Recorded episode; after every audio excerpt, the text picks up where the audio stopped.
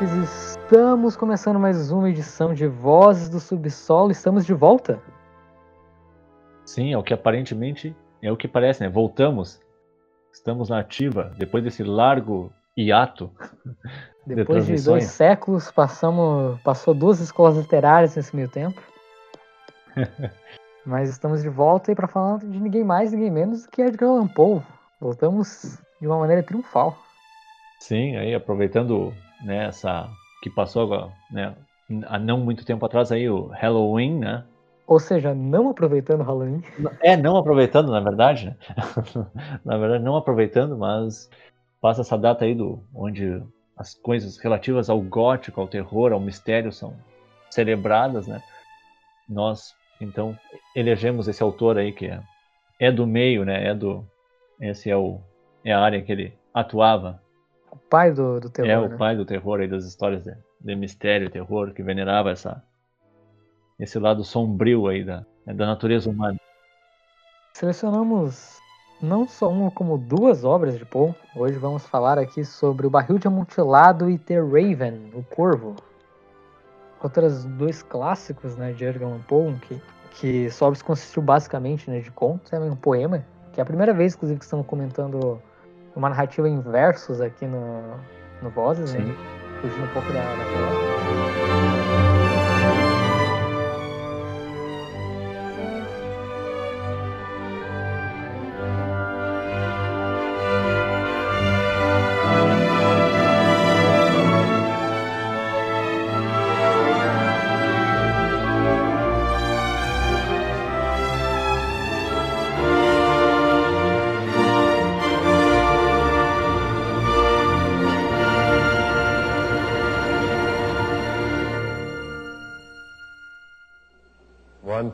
a midnight dreary, while I pondered weak and weary over many a quaint and curious volume of forgotten lore.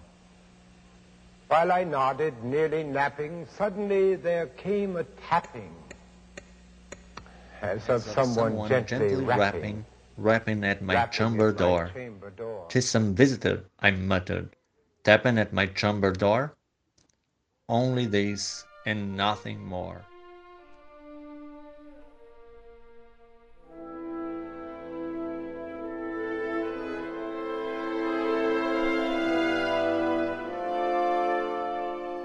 The Raven, ou O Corvo, então, narra, nos narra a história de um indivíduo a quem perdeu sua esposa há pouco tempo e que uma noite é perturbada com a batida na porta, a qual aparece de sua casa um corvo de nome Nevermore, que o atormenta e o relembra da partida de sua esposa. Então, The Raven é este poema de mais ou menos cento e poucos versos, se não estou enganado. É, por aí. Que marca ah, muito do perfeccionismo que, que o Paul tem, né? É um poema que ele é muito, mas muito bem estruturado, de modo a, a cair não só dentro da, da métrica em si do poema, como de modo a cair no, no ritmo. A né, musicalidade música. é incrível em Paul, né?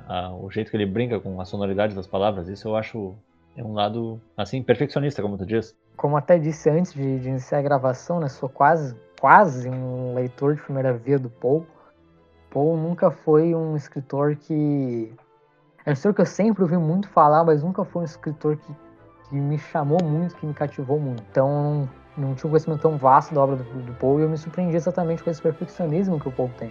Não só com The Raven, que é uma obra que é extremamente bem escrita, né? Realmente foi escrita e reescrita inúmeras e inúmeras vezes, de modo a atingir o encaixe perfeito que ele tem com as palavras, né? cada palavra é milimetricamente calculada.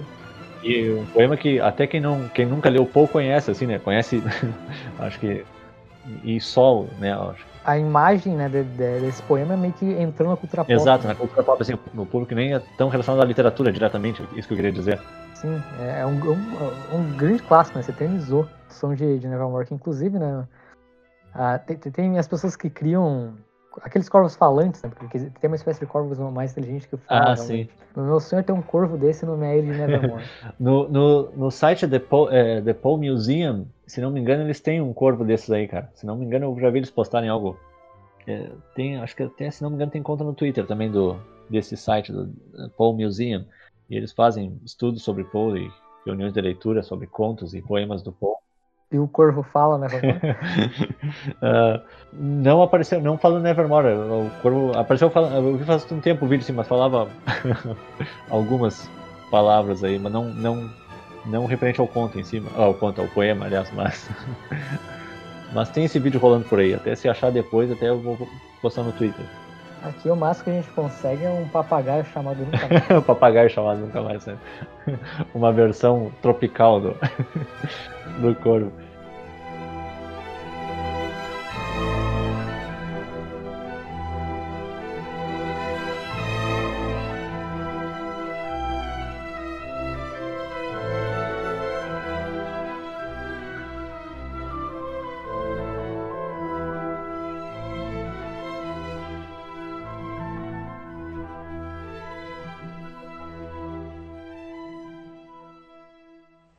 Prophet, said I. Thing of evil, prophet still, if bird or devil, whether tempter sent or whether tempest tossed thee here ashore, desolate yet all undaunted on this desert land enchanted, on this home by horror haunted, tell me, I implore, is there, is, is there, there balm in Gilead? Is there balm me, in Gilead? Tell me, tell me, I implore. Quoth the raven, nevermore.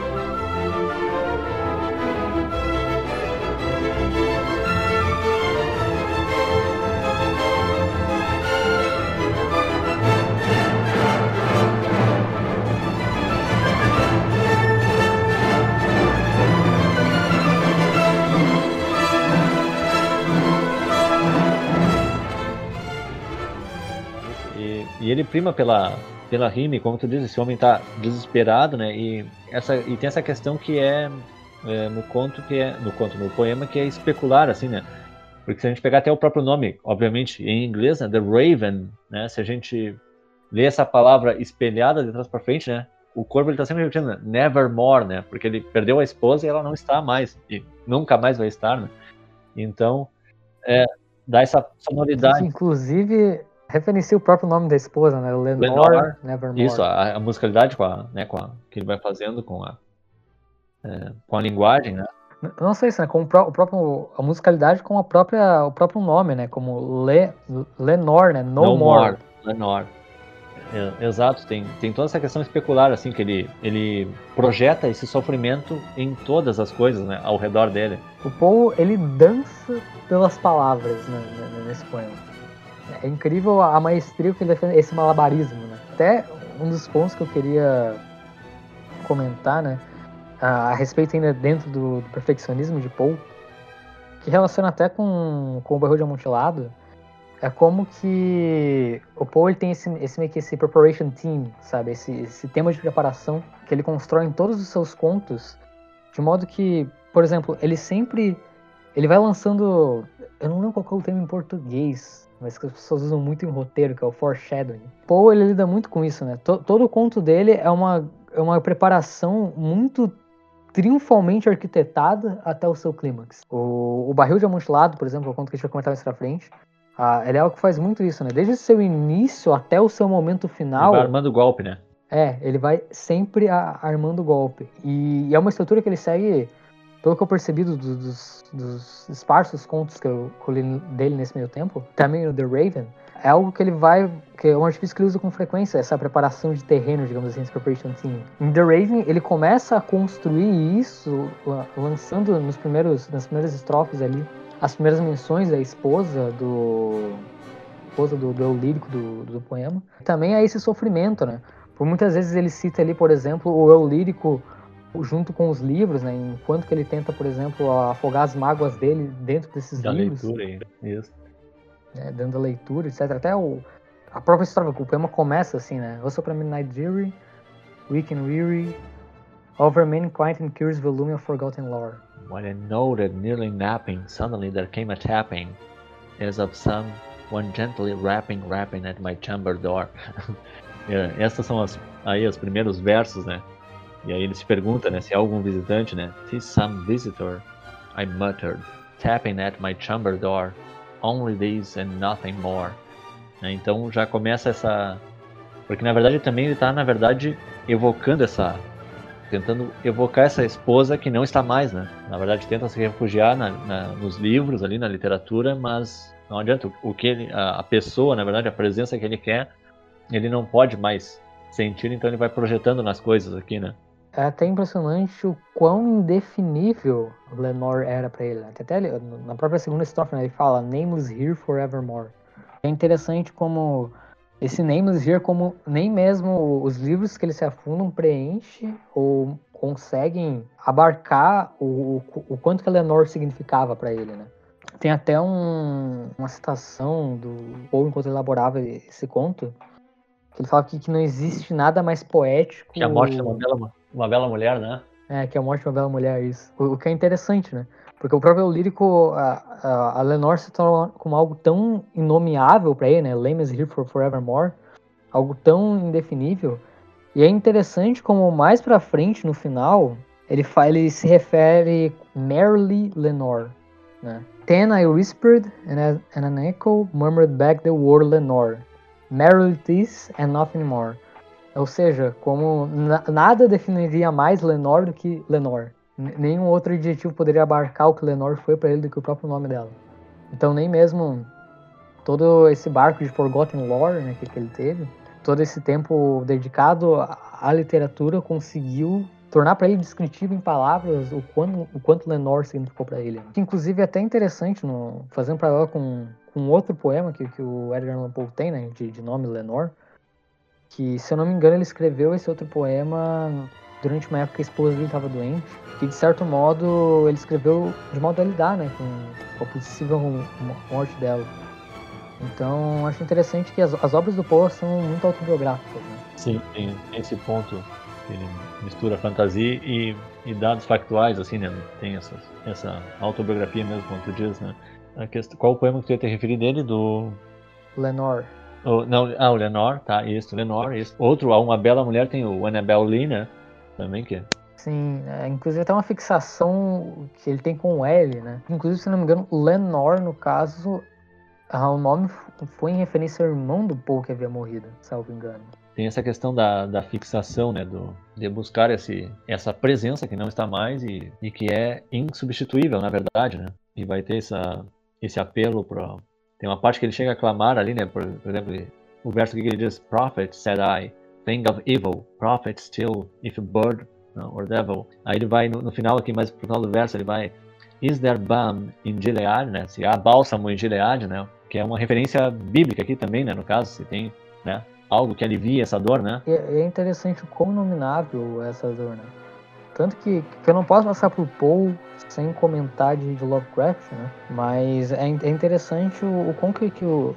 Obviamente que num sentido totalmente diverso que o Lovecraft emprega, mas o quanto que, que o o Inominável também é muito presente em Poe, não só em The Raven, como outras obras, mas aqui também. E eu tenho que comentar porque eu, eu, eu tenho grandes resguardos eu... a respeito do Lovecraft, já, é, já é conhecida. Minha, pelo menos, que, que tô contigo nessa empreitada. que, eu tenho minhas grandes reservas, eu não posso passar por Poe, que, que é tido como pai Lovecraft, sem, sem comentar as minhas resguardas a respeito Lovecraft. Mas eu acho interessante como essa diferença de empregação e essa diferença de estilo né? O Lovecraft que, que vai surgir no século seguinte é Poe, mas que vai beber totalmente de Poe e vai beber também da forma como o Poe trata o inominável, o estranho, conhecido.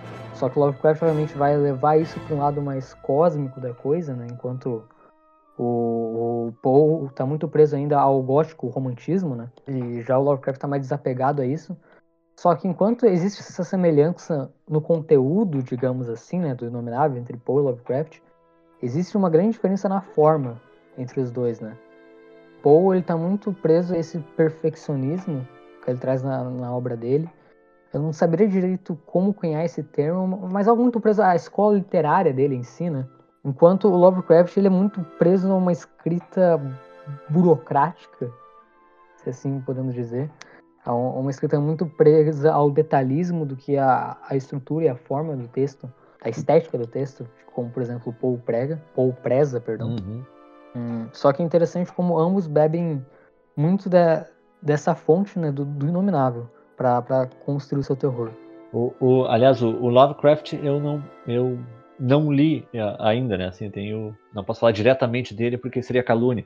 seria, seria calúnia, seria infundadas minhas calúnias contra o, o, Love, uh, o Lovecraft, mas sei por comentários teus mesmo que tem alguns amigos também que, que são leitores, alguns que são que são fãs do, do Lovecraft, mas é essa coisa do que com o Post dá para se dizer que vai aparecer depois no The Castle of Amontillado alguma às vezes as coisas são narradas no não dito também, né? Na falta de evidência, né? Ele tem um, um ponto forte que ele vai construindo e vai te engajando na leitura.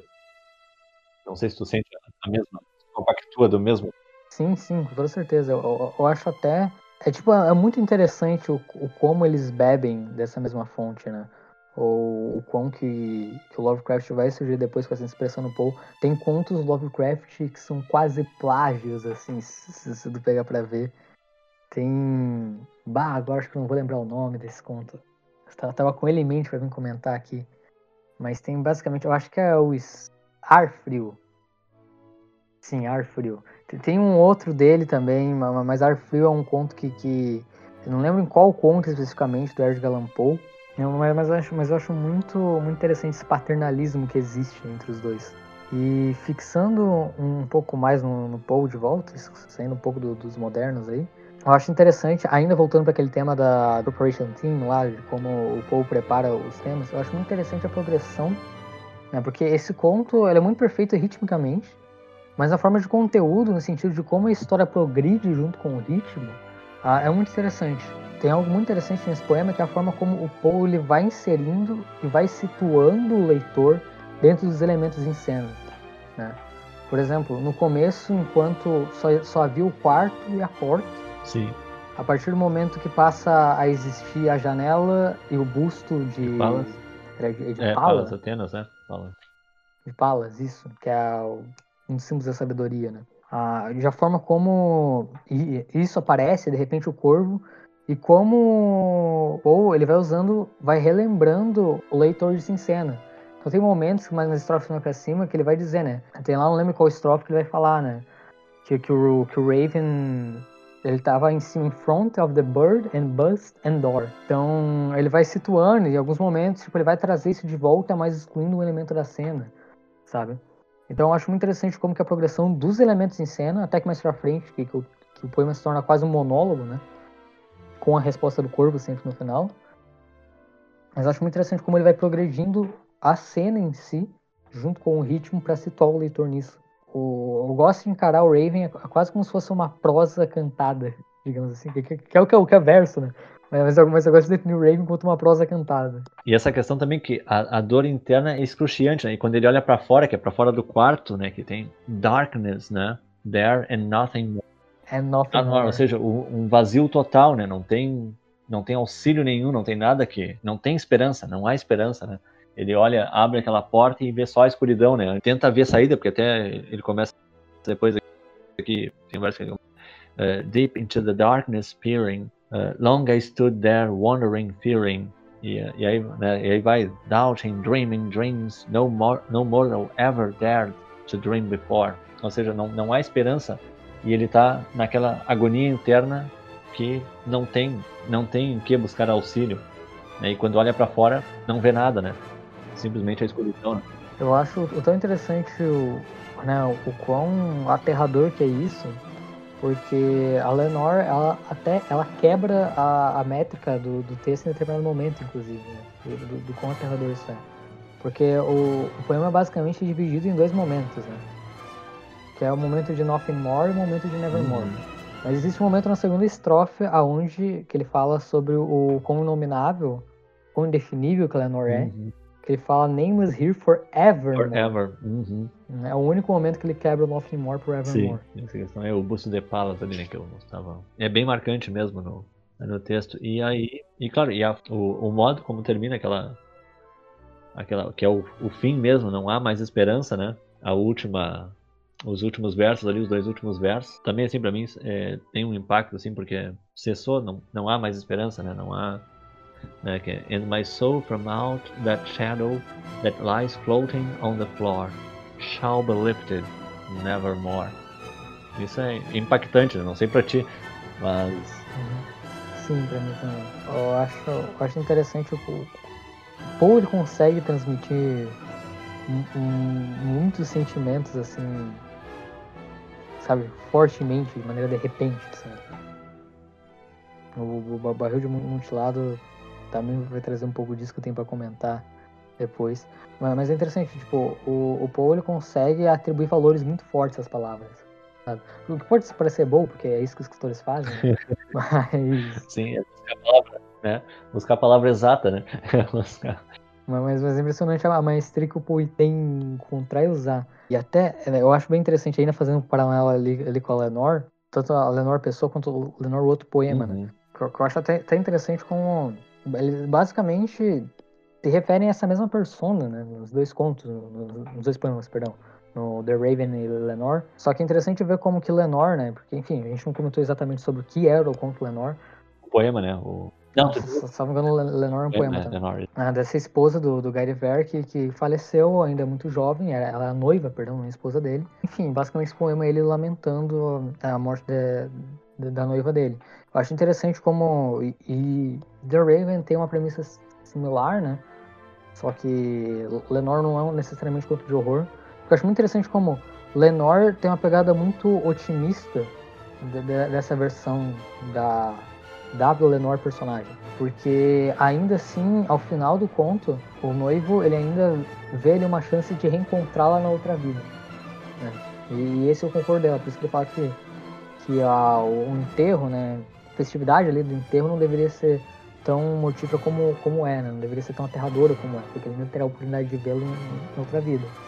Enquanto The Raven é uma visão muito mais pessimista dessa personagem. Sim. Porque não é essa a visão que traz, mas sim que vai é, é, a, é o sofrimento de estar em terra com ela não com Lenor não mais estando junto. Né? Eu acho interessante esse, esse, dualismo que existe entre esses dois contos que remontam, podemos dizer, né, até certo ponto a mesma personagem. E, uh, e, e, a contradição é, é, é, essa, né? Assim, a contradição que eu digo porque uh, essa questão que a presença é temporária, a ausência é eterna, né? a ausência se faz presente, né? Se, se dá para isso aqui é uma é uma loucura falar, mas é ah, vindo de um borgiano, isso não é nada. vindo de um borgiano. Porque é essa questão dela, ela esteve presente né, um tempo com ele, só que uh, e a, ela está ausente e ele busca isso e, e, vê ela em tudo, né? Ou seja, a ausência é, é, é para sempre, né? a presença é por um, por um breve lapso de tempo. É essa questão que fica bem marcada aqui no, no lamento do, do eu lírico, né? É, a ausência é insuperável. É, é insuperável, não importa o quanto, né? Como tu disse, ela, ela, é indescritível, né? Ah, só dar uma dica pro, pro pessoal aí que tá ouvindo, que já devem, provavelmente essa aqui já devem ter visto. Tem a, tem a versão do, do The Raven num, num episódio do, do The Simpsons, do, do Simpsons. Tem, ah, tem a sim. versão do The Raven, né? Uhum. Com, com o Homer, né? Nossa, mas, mas, puxou essa, essa referência do baú. Sim, essa referência. Tem, e, e, tem uma leitura muito interessante também que está no YouTube aí, do ator do Vincent Price. É, Vincent Price, que era um, um, ator famoso de filmes de terror, assim. Tem uma leitura interessante dele no YouTube, assim, uma interpretação do The Raven, do Edgar Allan Poe também, que se pode achar no YouTube. Depois vou até postar lá no... Ah, e até, né, um, um, um ponto que, que, que, não tocamos, né, ainda bem que me veio à tona, a gente estava discutindo antes, discutir da stream, é a questão da, da rixa que tem entre as traduções de The Ah, sim. Que a gente aqui tá falando The Raven, The Raven, The Raven, pagando de gringo aqui. Mas existem duas principais traduções, né, para O Corvo. Que é uma tradução do, do, Machado de Assis e uma tradução do, do Fernando Pessoa, né? Eu, particularmente, a primeira vez quando eu li The Raven, muito tempo atrás, foi em inglês. Recentemente, eu tinha lido também um tempo atrás, mas eu reli aqui também a versão em português pro podcast. da tradução do Machado de Assis, que é a tradução que eu tive contato. Eu nunca tive contato com a tradução do Fernando Pessoa. Mas basicamente o que a, a grande rixa da academia a respeito dessas duas a, traduções é como a tradução do Machado, a tradução machadiana, digamos assim, vamos atribuir termos para cá, ela se preocupa muito mais com o conteúdo do que a forma, preocupa muito mais em transpassar a mensagem exata, né? em alocar exatamente o, o texto e a forma, a história em si, a narrativa contida dentro do The Raven, enquanto a tradução do Fernando Pessoa é uma tradução muito mais preocupada com a forma, com o ritmo, com a métrica em si do, do poema em inglês. Tanto que, que existem muitas discussões a respeito de, de muito sentido que é mudado nessa tradução de forma a manter a forma. Sim, e, e, essas questões do, da, da parte, como eu disse, do especular, sempre fica um pouco perdida nas traduções, né? Porque, como eu disse, tu, fazendo essa leitura né, espelhada de The, Ra de The Raven, né? Tu tem Never, né? Que vai fazer essa, essa menção, assim, a, a palavra Never em inglês, né? É, mesmo, né? Tem essa aproximação de sons, né? Então, claro, traduzir é, é, traduzir é bem complicado, traduzir prosa já é bem complicado, traduzir poesia muito mais, né? Traduzir, traduzir é, poemas, porque tu, é, querendo ou não, o poema tem isso de brincar com a sonoridade das palavras e da língua e, e, e nem sempre, nem sempre vai, não, assim, nem sempre não, nunca se vai conseguir um, um equivalente perfeito no outro idioma, né? Quando, quando vertido ao outro idioma, né? Tu vai ter que buscar outras alternativas, aí vai ter diversos problemas a se resolver, né? É, essas questões que envolvem tradução são, são interessantes também, são interessantes porque tem essas discrepâncias, assim, entre aspas, assim, como porque é um trabalho bem, bem difícil, né? Valorizem É, valorizem. Não é fácil, não é fácil o cara, o cara ler Dostoiévski em russo, né? o meu objetivo futuro é esse, é ler Dostoiévski em russo. Quando eu chegar ali, eu acho que eu atingi meu ápice. é um bom objetivo, vamos, vamos em busca aí. Bem, então pelo The Raven. É, é isso. isso. então encerramos o, o The Raven.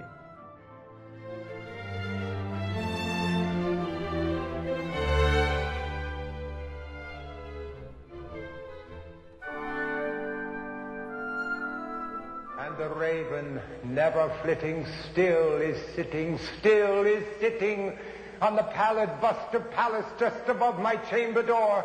And his eyes have all the seeming of a demon's that is dreaming and the lamplight o'er him streaming throws his shadow on the floor. In and my soul, from out that shadow that lies floating on the floor, shall be lifted nevermore.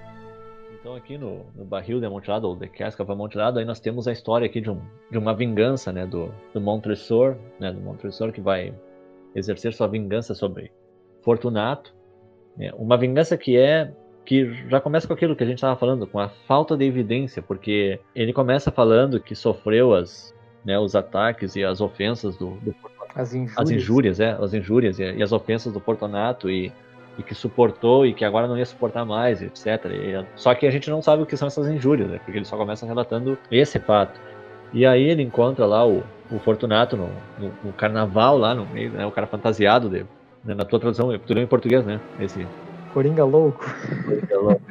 É. Uh, ah, esqueci como é que é, de palhaço. Palhaço, é. Ele tava fantasiado lá do, né, do Joker lá. E aí ele, ele diz que recebeu um barril de amontilado e quer, e quer que o, que o Fortunato, que é um grande conhecedor de, como todo bom italiano. todo bom italiano, né? Aqui também a gente vai ter uma rixa entre franceses e italianos, né? onde os italianos são charlatães e tem toda aquela, né, enganadores, etc. E, e, aí o Fortunato é um conhecedor de vinho, então ele, é essa, esse é o mote para ele atrair para a vingança dele. E ele vai construindo o conto todo em cima dessa vingança, vai atraindo o Fortunato para essa vingança. E, e aqui já entrando já mais no comentando o conto assim, o interessante é que já começa a ironia do conto já começa pelo nome, né? Fortunato, na verdade, é um desafortunado, né? Porque ele estava lá se divertindo no, carna no, carnaval e o cara chama ele para para se vingar dele, né? Então tem tem essa questão da ironia já, começa pelo próprio nome do, do personagem. Caramba, a frieza que esse Montresor traz, né? Porque como você disse no começo, né, a gente não tem o motivo, a gente não tem, quer dizer, a gente tem o um motivo ali. Só que a gente não sabe como que essa injúria se deu. E ainda o Montresor, ele espera até o momento perfeito. É um insulto que ele carrega por tempos. Ele esconde, né, esse, esse mau agouro que ele tem pelo, pelo Fortunato, de modo que o Fortunato o tem como um amigo.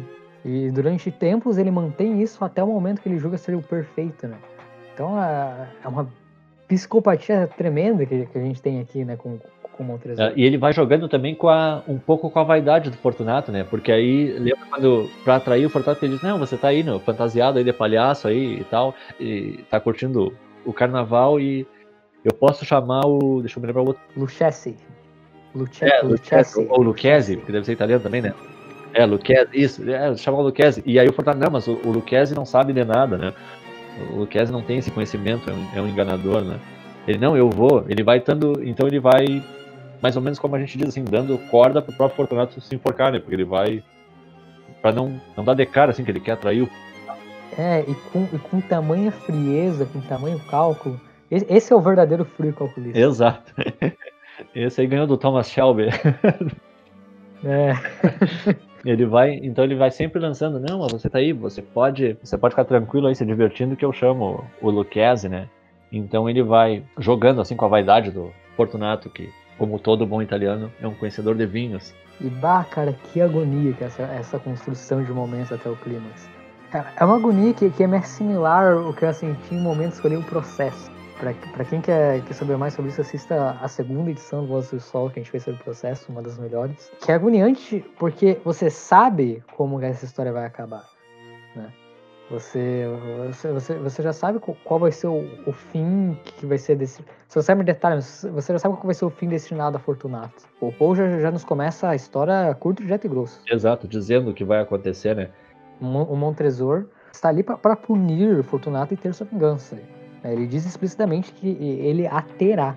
A gente sabe como essa história vai acabar e parece que esse momento nunca chega. E, e tem essa questão do, do, purgar o erro com derramamento de sangue, né? Tem essa questão forte aí, né? Até fazendo meio que uma invocação, tem o brasão da família Montresor, né? Lembra que, é, que evoca o pé esmagando a serpente, né? Um pé esmagando a serpente que tá com o calcanhar, com, é, mordendo o calcanhar. A serpente tá mordendo o calcanhar, né? Aqui, deixa eu até ler esse trecho que eu acho muito interessante. Essas cavas são amplas, observou. Os Montresor, repliquei. Era uma família grande e numerosa. Não me lembro de seu brasão. Um enorme pé humano de ouro sobre um campo azul. O pé esmaga uma serpente cujos dentes estão encravados no calcanhar. E a legenda. Nemem. Eu não vou ler isso aqui em, é, em latim mas basicamente a situação ficaria com ninguém me fere impunemente. Ele vai construindo esse clímax assim, vai, e vai chamando. E tem muito essa questão também da. Porque ele vai, ele vai levar o, o Fortunato, onde ele diz que está o barril de amontilado lá, é as catacumbas do, do, palácio dele, né? Então tem muito essa questão da, da vida e a morte muito ligada pela, pelas pedras, né? Porque o palácio é de pedra, né? E o homem começa vivendo naquele palácio de pedra e, e vai para a morte, uma catacumba que é pedra, né? Então, as lápides do cemitério são pedras até hoje, né? uh, em sua grande maioria. Então tem essa, essa questão de relação à morte e essa questão também de referência a Sheol né, no hebraico e Hades no grego, né? Porque eles vão descendo, né? Esses episódios que, que vai relembrar lá, vai retomar é, Homero na... Agora não lembro se é na Ilíada que aparece a cena do é o Odisseu que desce ao Hades, né? Se não me engano agora faz um tempão que eu... Não, não me lembro se é na Ilíada ou na Odisseia, que eu, acho que é na Odisseia. Salvo engano. É, salvo é na Odisseia, assim que eu... Isso. Então tem essa questão que eles vão baixando, né, pelos para as catacumbas, assim, aonde ele vai dizendo que vai estar esse. E, e outra parte da crueldade do Montresor, assim, que eu acho frio calculista aqui, como falou, mesmo que ele está a umidade e o, e o Fortunato tossindo, e ele diz, não, vamos voltar com a tua tosse, né? Eu posso chamar o Luquezzi. E aí ele, não, eu, eu quero ir até lá, isso não é nada, minha tosse não é nada, né? E é, é incrível, exatamente isso que eu falo que é agonia, porque parece que esse momento nunca chega, porque a todo momento o, o Montresor tenta dissuadi-lo disso, né, de uma maneira quase irônica. Ah, de, de, de já não ir, não sei o que, é ele mesmo querendo guiá-lo, guiando seu derradeiro fim ali. Porque a todo momento, não, mas veja bem, você está doente, a umidade aqui vai piorá-lo, etc, etc. E parece que, que, que todos, sabe, linha a linha, a qual o Montresor vai adiando nesse momento, parece que esse momento nunca vai chegar nesse texto. E você fica, meu Deus do céu, eu já sei o fim, mas e não, não chega ao derradeiro momento nunca, e essa agonia vai sendo crescente. E, e é aquilo que eu falei no, no, começo, sobre como o Paul ele prepara, ele tem esse preparation team, né? Como ele consegue preparar o terreno para o clímax. E, e, essa, e essa questão, assim, aqui tem um trecho que. Ah, nesse trecho eles estão discutindo se seguir ou não, que aí o, o, o, o Fortunato vai dizer: Enough, he said. Uh, the, the cough is mere uh, the cough is mere nothing. It will not kill me. I shall not die of a cough. Eu não morrerei de uma tosse, né? Eu não morrerei de uma tosse. E, e aí, mais adiante um pouco, o Montresor retoma a fala, que ele vai falando ali da, da umidade, ele, ah, ele vai dizer que I said, see, it increases, que a umidade aumenta, né? It hangs like moss upon the vault. We are, uh, we are below the river's bed. E aí ele vai dizer aqui, we will go back, uh, it's too late, your cough. A sua tosse, né? E pode também evocar uma certa, né? Aqui uma, meio que uma, uma teoria meio que meio louca pra mim, mas cough e coughing, né, de, de caixão, né? Essa sonoridade das, das palavras, né? Que...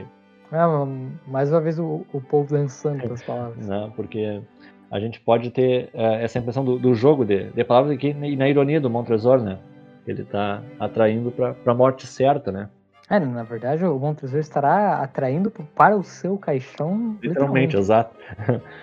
Outro jogo importante aqui também é, é o sinal ali dos, dos, maçons. Aqui também vão ter conspiração maçônica, né? Nesse conto, esse, esse jogo.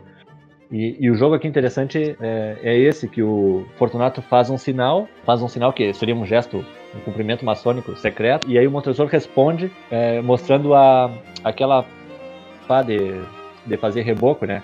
E ele diz, ah, eu pensei que você era um deles, né? Não, é, que o gesto que, só que o gesto que o, que o Montresor faz é literal, mostrando a pá, porque é, maçom é pedreiro em francês, né? Até a etimologia da palavra.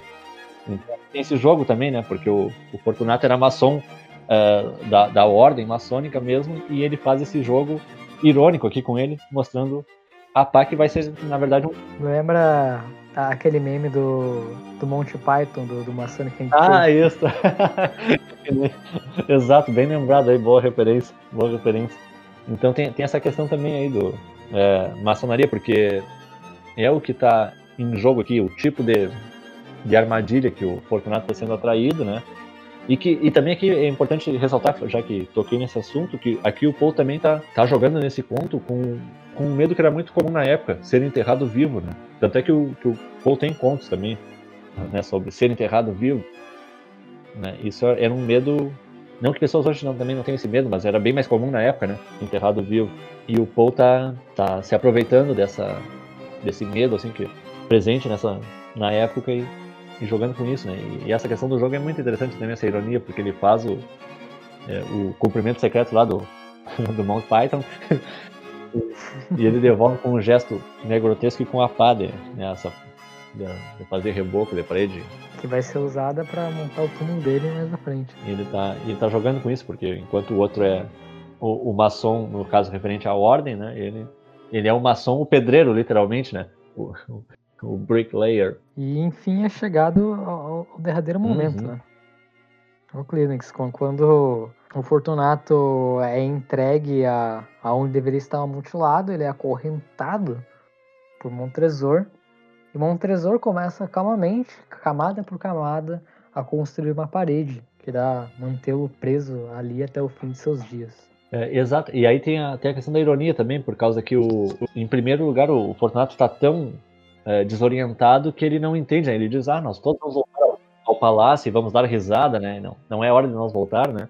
Ele vai estar tá tão desorientado. Sim, porque durante todo o caminho, né, de modo a, a mantê-lo imune à, à umidade da, da região, o, o Montresor foi embebedando. Isso, foi, isso, tem isso. Aí, aí, tem outro ponto de ironia, né? To your long life, né? Que o, o Montresor diz que bebe a longa vida do, do Fortunato, né? Que é uma é, ironia e crueldade, né? Bem acentuada aí, né? Do, do personagem Montresor. Isso, ele foi embebedando. E outra frase também, essa frase é, eu acho fantástica, assim, quando o Fortunato já está acorrentado ali, emparedado, e ele, ele ainda diz, ah, mas é, está, está ficando tarde, né, vamos... Não estarão nos esperando no palácio, Lady Fortunato e os outros? É, let us be gone, né, let us be gone. Né, nos deixe, né, de, né, vamos ir, né. E aí o, o Montresor responde, sim, né? Yes, I said, let us be gone. Só que ele, o, o Fortunato vai para a morte, né? Vai para não voltar mais, né? For the love of God. E o, e o Montresor sempre replicando as palavras, as frases dele, né? E outro ponto que me chama a atenção nesse conto é a, a questão do que tu, por ser doutor, é, aí como é que é, Dostoiévskiano, não consigo nem pronunciar isso. em português, imagina em russo. Dostoiévski. Dostoiévski é, mas, é, essa questão porque o conto todo ele é na verdade uma confissão, né? Ele é uma confissão de alguém que cometeu um crime perfeito. E aí eu quero mais ou menos assim fazer esse gancho com crime e castigo, né? Que embora, claro, em Dostoiévski é mais profunda a questão da, da consciência pesada, né? Do, da consciência atormentada. Aqui, na verdade. A consciência entregando os próprios crimes. Isso. Aqui, na verdade, é alguém que ficou tão, tão vaidoso e cheio de si que achou que era. que, que devia confessar só pra dizer assim, eu fiz o crime perfeito, né? Tipo. pra, pra se gabar do ato, né? Uh, não sei se tu teve. Tu tem essa impressão, Gabriel. Sim, eu tenho isso. E, e, e não só. Porque você diz isso no sentido do, do, do, conto em si ser a confissão. Exato. Né? Ah, eu, eu, digo, eu, eu ainda vou além. Mas porque, por exemplo, durante todos os momentos de que o, o Montresor ele se utiliza num pedido para que para que o Fortunato, por exemplo, vá embora por culpa da umidade, etc. E esses chamados acabam por reforçar a ida do, do Fortunato até seu derradeiro fim. Também, de certo modo, pode ser tido enquanto uma certa tomada da consciência dele das rédeas das ações Sim. dele. É, ele insiste para que o Fortunato vá embora, talvez não no sentido de, né, tá dentro do plano dele, talvez isso é algo que simplesmente uma justificativa que ele vai trazer após o ato concluído, mas sim como, então, nos vemos na próxima. Porque até no final ele fala sobre isso, né? eu, eu, eu, te dei a oportunidade de ir embora, você que não quis, né? Mas no final, depois que ele prende ali, ele tem uma citação específica, até ver se eu acho aqui. Passe a mão nas paredes, disse Leo, e não, e não poderá deixar de sentir o salitre. É muito úmido, na verdade. Mais uma vez, deixe-me implorar-lhe que volte. Não? Então vejo-me positivamente forçado a abandoná-lo. Mas antes disso, devo apresentar-lhe todos os pequenos obsequios ao meu alcance. Enfim, essa é ironia proveniente dele, mas também pode ser a tomada da consciência dele. Né? Tem essa a questão, porque ele conta aqui depois de quando ele encerra aqui, né, na verdade, né, ele, aí ele vai dizer, né, por, né, por 50 anos ali, né, metade deu, né, deu um século, é, meio século ali, né.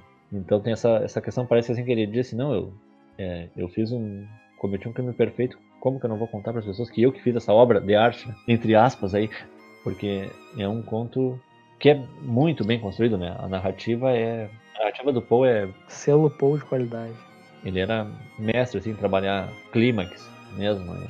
É, ele é um assim do que faz aqui, aqui citando uma frase muito famosa do, do Cortázar, assim, que o Cortázar dizia, a novela, né, a novela, o, o romance, né, no caso, para traduzir em português, o, o, romance tem que, tem que ganhar por pontos, né, o, o conto sempre por nocaute, porque hum, no conto tem que ser preciso, né, cada palavra conta, cada Sim. adjetivo Deve ser milimetricamente planejado. É, não pode devagar muito, né? Porque não tem muitos, não tem muitos capítulos para te depois é, é construir narrativa, assim, né? Outras narrativas é, menores, que é, no caso que são é, auxiliares da narrativa principal, né? Da história.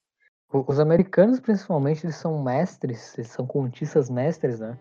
Ah, exatamente porque pega aqui, para a língua portuguesa, por exemplo, a gente não tem uma distinção muito clara entre os gêneros, né? Entre o conto, o romance, a novela, etc. A gente tem uma, uma distinção mais qual o termo pode ser cunhado, é, seria imprecisa, mas mais abstrata. A gente lida com conceitos, né? Romances lidam com um certo número de núcleos, etc, etc. Os americanos, no caso, eles dividem os gêneros por número de palavras. Então, para um contista americano, a precisão se torna ainda mais importante. E, é, e essa é uma questão assim que ele, ele arquiteta bem assim as palavras, é, não tem não tem frase, é, orações aqui que são dispensáveis, né? É, ele bota os pingos é, nos is. Ele é, é uma precisão cirúrgica, como se diz de forma popular assim. Ele trabalha muito bem essa a, a arquitetura assim da, da, narrativa. É um dos autores assim, que está no meu top 5, assim, eu diria também, o Paul. Um dos autores que tem esse domínio assim narrativo, essa que te engaja na leitura de uma forma muito muito tranquila assim. Mais uh, alguma coisa aí acrescentar nosso de minha parte tá completo. Uhum. Não, por mim também aqui, acho que eu já citei